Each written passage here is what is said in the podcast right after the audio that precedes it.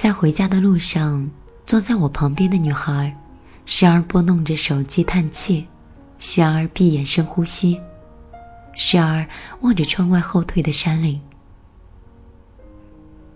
可能是我多看了她几眼，她对我挤出一个笑容，问我是到哪里下车，然后我们就开始聊起来。十几分钟之后，女孩说出了自己的焦虑。这一次到北京去面试，结果并没有成功。她自己呢，很担心会找不到工作。三个并排的位子，女孩就坐在中间。另外一边是一位先生，戴着鸭舌帽。当他听到我们的谈话时，就不自然的接了一句话。他说：“不就是个工作吗？有什么大不了的？活人还能给饿死？你们年轻人就是没经过事儿，碰到事儿就慌。”帽子先生一句句是义正言辞，从某种意义上来讲。说的都对，只是这是一个二十岁出头的姑娘，她还没有脱离重重的呵护。她第一次为自己想要的工作去奔走，而且连连受挫。她不知道自己毕业之后走出校园是将要面对的是什么，焦虑一点。委屈一点，无助一点，脆弱一点，需要这么上纲上线吗？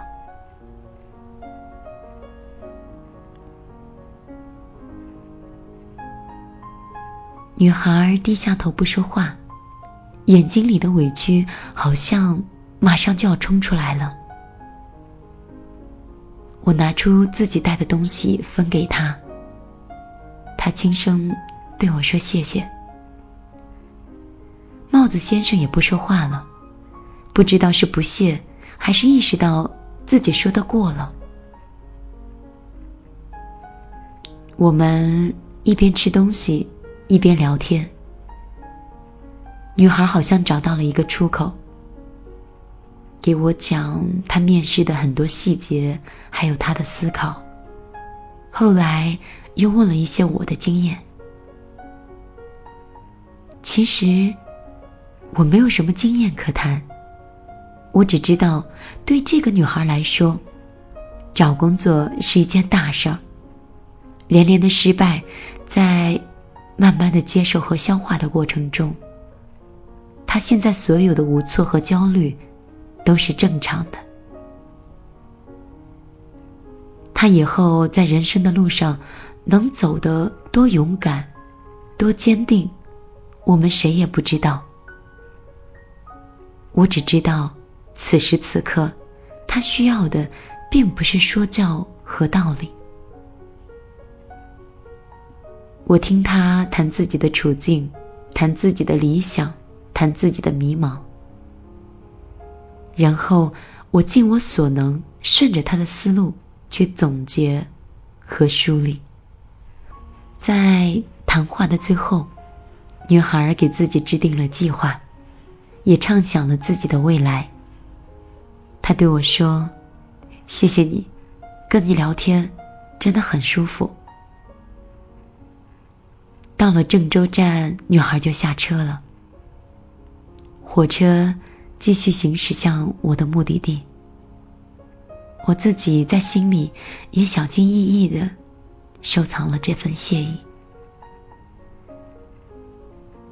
在女孩满腹委屈的时候，我不会标榜自己有多厉害，也不会唾沫乱飞的告诉她我挺过了比这艰难几百倍的处境，更不会嘲笑她的挫败和迷失感。迷茫和焦虑也并不代表是脆弱。听着他的絮絮叨叨。我似乎想起来以前，我因为丢失了一场比赛的资格，而在角落里哭了半天。时空变换，我不能再回到过去校园里的那个自己。对他堆积在心头的忧郁，不能感同身受。但是我知道，我不能用自己现在的视觉和心智去评判这件事儿。我只能听着，帮他理出思路，给出回应，一直到最后，他笑了。在心理学上有一个概念叫共情。又叫同感、同理心，指的呢就是一种能够深入他人主观世界、了解其感情的能力。共情的训练的基础方法呢，就是换位思考，学会倾听，表达尊重。换位思考并不是看上去的那么简单。不能换得一个人的执念和缤纷，也就不能懂得对方彼时彼地的困境和欢喜。如果你不是他，没有经历过他经历的事儿，没有走过他走过的路，那就学会倾听，然后理解、尊重。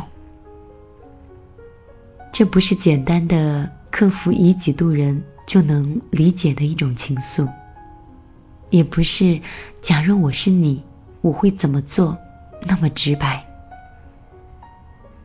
有些事情对你来说不重要，但是对别人来说就是惊天动地。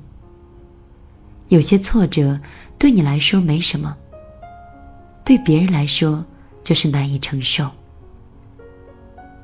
就像两万块钱。对有些人来说是一个包，但是对有些人来说是两年的积蓄，意义自然是千差万别。这样的千差万别，不关乎性格，不关乎人品，也不关乎善恶，只是每个人的境遇不一样罢了。我们懂得，没有谁的苦难是独一无二的，没有谁的生活是云淡风轻的。但是，即便是我们知道这一点，也并不意味着我们就得用鸡汤里面的文章，用鸡汤里面的标准，来要求每个人在任何时候都可以无坚不摧。不管跟谁去交流，讲再多的道理，也不如一份懂得。我们要做的，可能更多的时候，只是用心的去倾听，然后一起理清思路。这就是最大的与人为善。朋友倾诉失恋后放不下。和忧伤的时候，他需要的不是道理，他只是需要一个熟悉的人的陪伴，把整个事情的来龙去脉翻天覆地的说烂了、理清了、想透彻了，然后把其他的就交给时间吧。学妹考研究生又一次失败，精神。基本上是接近崩溃的。他需要的并不是劝说，他需要的是只要把自己的想法和总结来告诉我，然后一并梳理接下来该怎么样办。太多时候道理是苍白无力的，用心倾听抵过几百碗的鸡汤。不管在什么阶段，最愉快的事情之一，就是跟几个闺蜜聊聊天，不讲大道理，不相互补鸡汤，甚至聊的是什么自己也不记得了。但是，因为是同理心，闺蜜之间的说说话有了魔力，能把生活中的委屈和不愉快消化掉，能把愉快和幸福的东西全部放大。所以，缺了，你就会不舒服。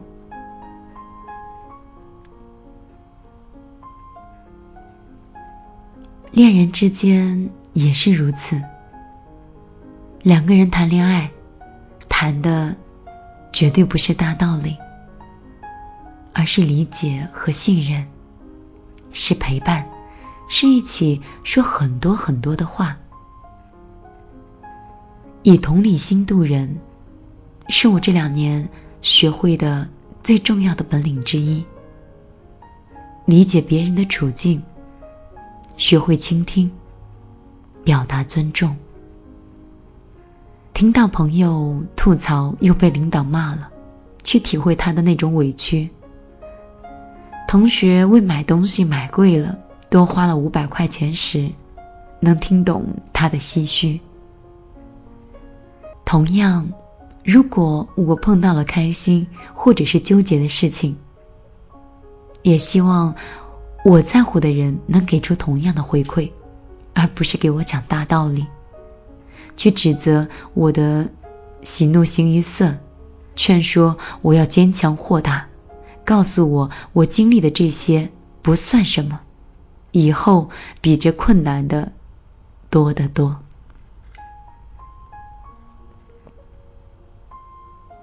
有些道理我们都懂。只是我们还没有练到百毒不侵。舒服的聊天不是谈判，不是说教，只是你在试图听懂我说的话，我在试图理解你。我们不是生活在童话里，每个人都会被各种各样的事情去烦恼。是一份没有拿到的 offer，是一份不安心的感情，甚至是昨天晚上走在路上扭伤的脚，或者是今天早晨弄丢的银行卡。每个人都会为各种各样的事情去欣喜，是一笔不菲的收入，是一段顺心顺意的感情。甚至是今天早晨女神的一个微笑，还是晚上吃到了很好吃的一块牛排。人与人之间的交流，比沉默更可怕的，是一味的嗤之以鼻和居高临下。因为每个人都有着自己的那一份拿不起和放不下。如果你不能读懂。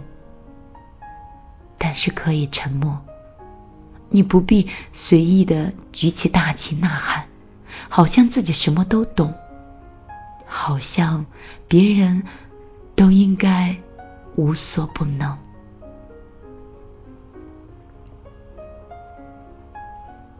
这大概就是为什么我们明白了很多道理，但是我们还是过不好这一生。很多时候，我们不需要讲道理的，道理都懂。我们需要表达和倾听之中，慢慢的将这些道理消化。有时候，倾听比指教更重要，尊重比道理更珍贵。理解生活里的复杂和缤纷。并且怀有敬畏之心。每个人自有悲喜，尊重就好。每个人的生活自有节奏，认真就好。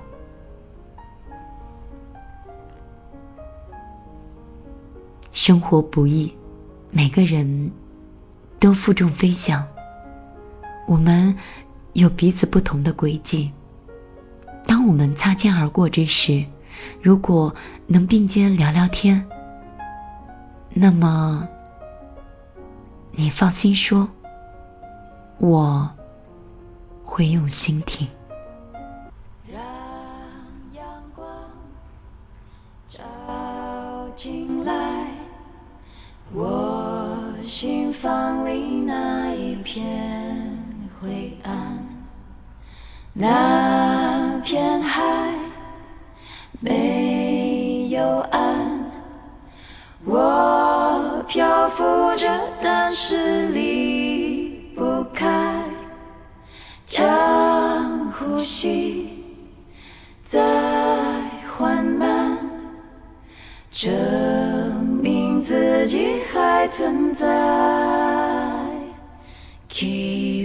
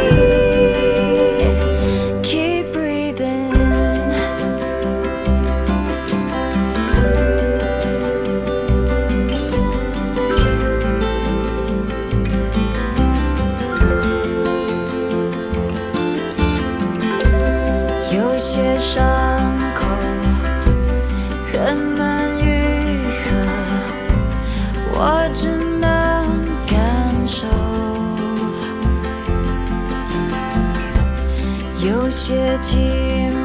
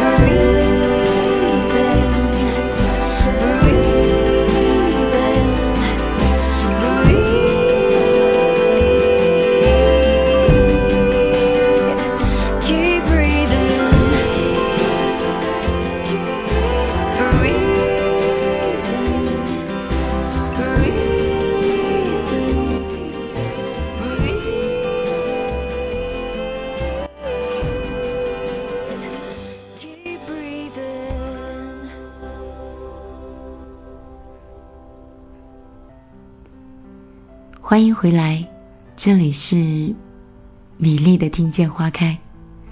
刚才你听到的那篇文章是来自于作者木木。如果你想得到故事的原文，欢迎你在公众账号里直接搜索“米粒姑娘”，米是大米的米，粒是茉莉花的粒，加微认证的那个就是我了。在那里，你可以收听往期的节目，也可以第一时间直接获取米粒最新的节目更新。如果你此刻有着什么样的心情，或者是有着什么样的故事，你都可以在平台里告诉我，我会在这里一一回复你。我们的公众账号里。昆汀病，他是这样发来文字的：“米莉姑娘你好，现在这里是二十一点二十三分。我以前习惯在这个时候听你的电台，因为你的声音让人安静，不会去想到一些喧嚣。其实，我很想告诉你我自己的一个小角落。”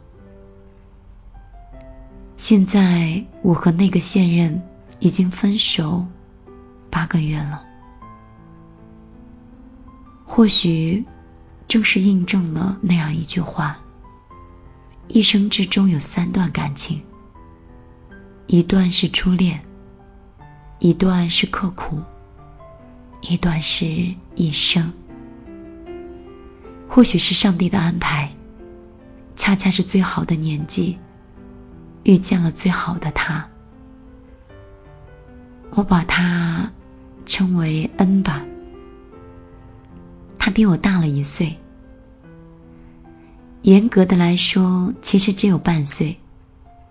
她是我的学姐，从我生日的聚会上就认识了，后来便是一见钟情，成为男女朋友。最好最美的回忆。让我现在不经意间就会想起来，而且那种想起会让自己撕心裂肺。有天晚上，恩讲了很多他结婚选择的一些理由和理想。他希望男生是有车有房有稳定的工作。我觉得。这样的想法很正常啊，而且自己呢也是正在往这样的方向去努力。后来自己为了想给他更好的生活，自己就像疯子一样去努力。但是结果呢，换来的是，对不起，我等不起了，我们分手吧。就这样，我现在成为了一个人。我感觉自己像是被摧毁了一样。我努力了那么久，却换来了这样一句话。我觉得自己很傻。过去了很久，我自己也会想，自己要不要开始一段新的感情。可是我这心里却像是着了魔一样，我怕给不了对方更好的生活。不敢打开自己的心，害怕换来的又是一顿重新的伤口的撕裂。米莉姑娘，你说我该怎么样去面对呀？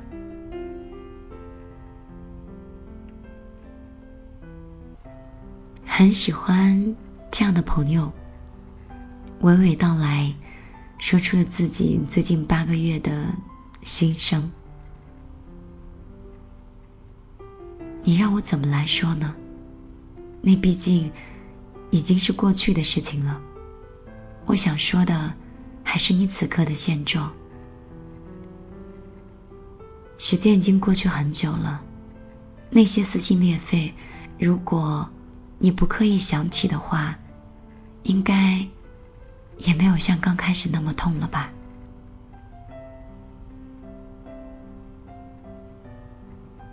说，人要是过得好啊，就一定要往前看，不要频频回首。有些人你放手了，对他对你都是一种尊重，也都是一种最美好的祝福。你说你心里有心魔，怕给不了下一任更好的生活，也不敢打开自己的心，害怕换来的又会是新的伤害。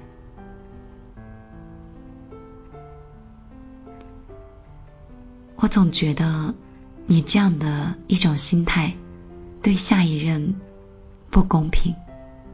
如果你下次再遇到的那个人，就像你一样深深的爱着那个他，而你此刻的患得患失、担心、害怕、顾虑，会不会也把那个爱你的人变成了？另外一个自己呢？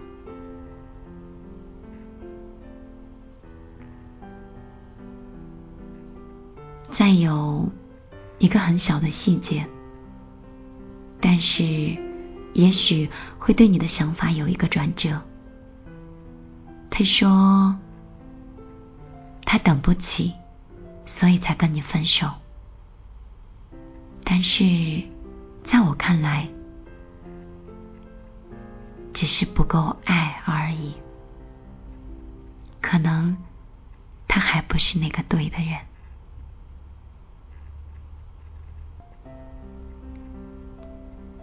好啦，我们继续来看我们的公众账号里，悠悠悠悠说：“米粒姐晚上好，我是九零后，一个喜欢纠结的九零后。”我喜欢上了一个比我小的男孩子，家里人催着我相亲结婚，可是男孩子对婚姻就是不着急。我知道我们不可能，我也知道应该要放弃，但我就是舍不得放不下。这或许就像是那些歌词里写的，这样的相遇就是一个恶作剧吧。可爱的悠悠。嗯，你在给我发来这样文字的时候，是不是在跟你的小男朋友赌气呢？所以总觉得这语气里面有很多孩子气。爱上一个比自己小的男生，有什么不好的吗？男生就一定要比女生大一点，两个人才会幸福吗？我倒觉得这不尽然，主要是要看你们自己的价值观是否是吻合的。如果你们很合拍，年龄这些都不是问题。还有，你说家人催婚，我总觉得婚姻这事儿啊，还有爱情这事儿，都跟家人没有关系。当然，可能我是局外人。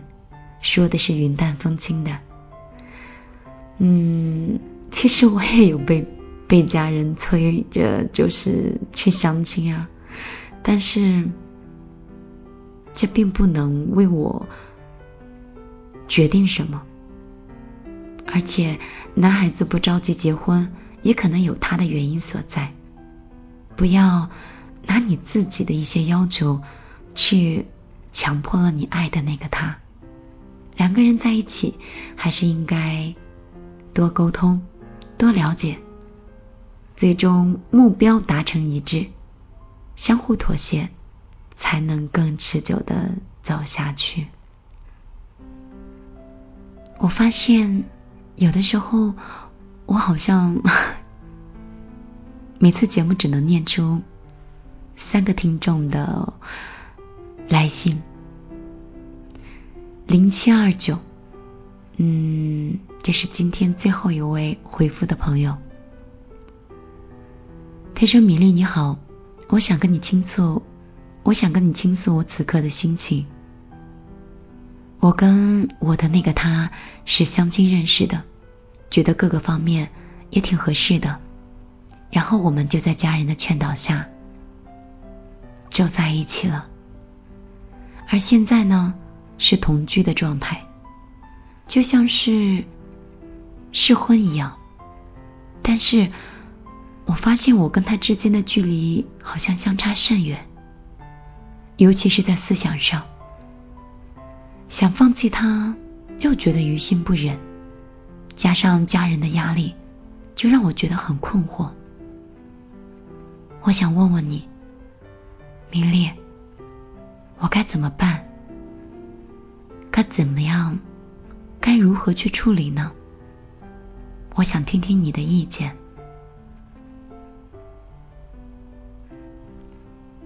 我们的这位零七二九的朋友，我很理解你现在的这种和男朋友在一起，嗯。有很多观点，很多想法是有些差距的。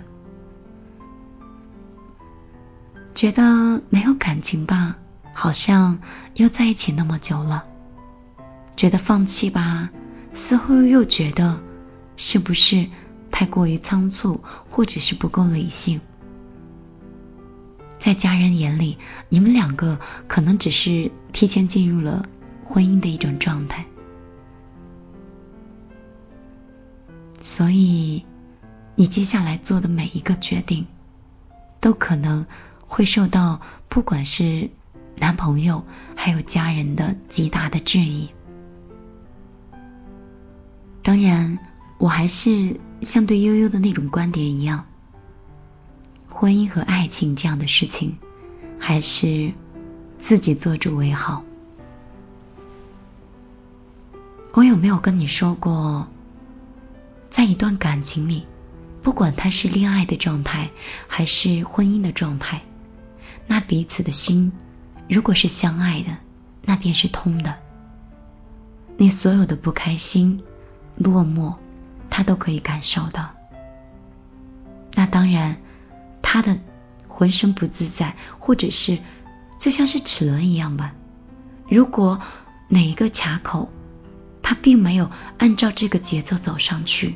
或者是转上去，他可能会硌得你哪里痛，哪里不舒服，那对方也可以感受到。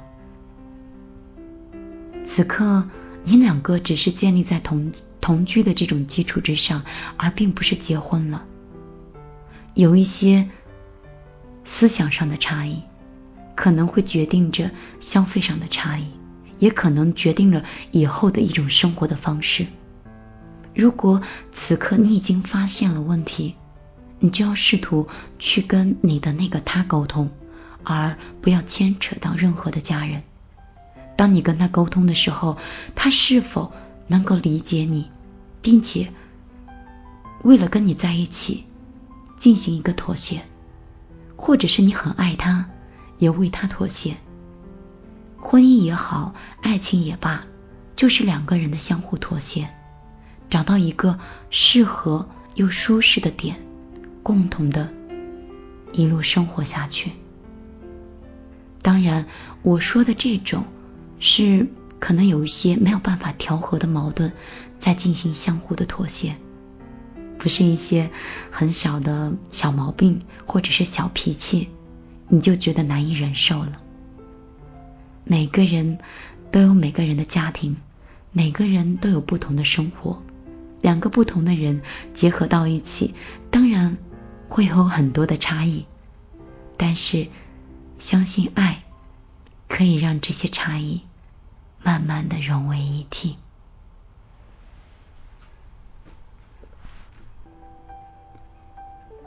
好啦，今天晚上所有的回复就到这里了。如果你也有心情想讲给我听。欢迎手机直接搜索公众账号“米粒的后花园”。